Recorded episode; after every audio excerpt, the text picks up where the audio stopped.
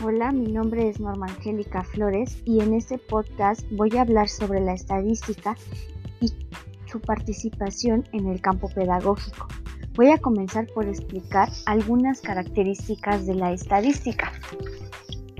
Bien, pues la estadística nos va a ayudar a entender comportamientos, procesos y fenómenos individuales y sociales cuando aplica fenómenos sociales, la estadística cumple la función de tomar distancia de aquello que se observa.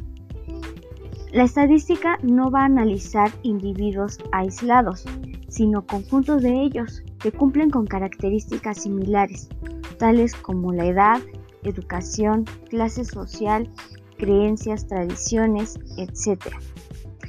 La estadística es una operación muy importante en la psicología y la educación porque está dirigida a ver el modo en que los factores generales afectan lo que se observa.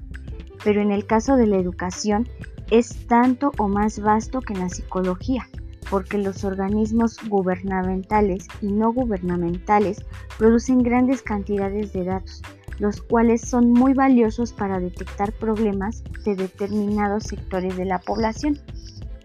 La estadística va a realizar dos conjuntos de procedimientos que van a constituir el aporte a la construcción del conocimiento. El primero será el resumen de un conjunto grande de información y el segundo la extensión de las conclusiones que se observan en ciertos sujetos. Aquí la estadística va a utilizar sus áreas que es la descriptiva, que nos proveerá de una serie de procedimientos dirigidos a resumir o a sintetizar información a volverla manejable para que podamos interpretarla y extraer conclusiones a partir del conjunto de datos que de cierta manera serían ininteligibles. El segundo sería la estadística inferencial. Esta se va a ocupar de decirnos bajo qué condiciones se pueden extraer nuestros hallazgos a casos que no han sido observados.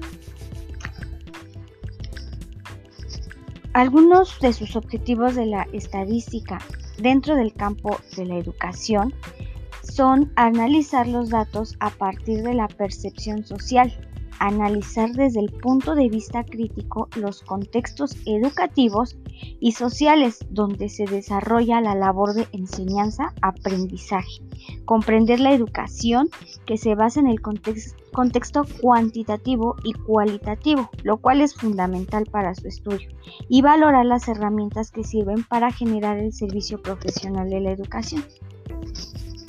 Bien, la estadística se ha convertido en una herramienta de mucha importancia, ya que sus métodos y procedimientos son de uso casi obligatorio en la mayoría de las ramas educativas.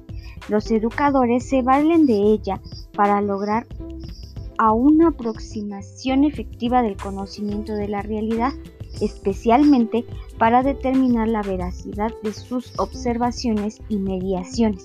Por otra parte, el razonamiento estadístico es un medio de mucha utilidad que va a desarrollar la capacidad intelectual y el análisis de la formación humana integral.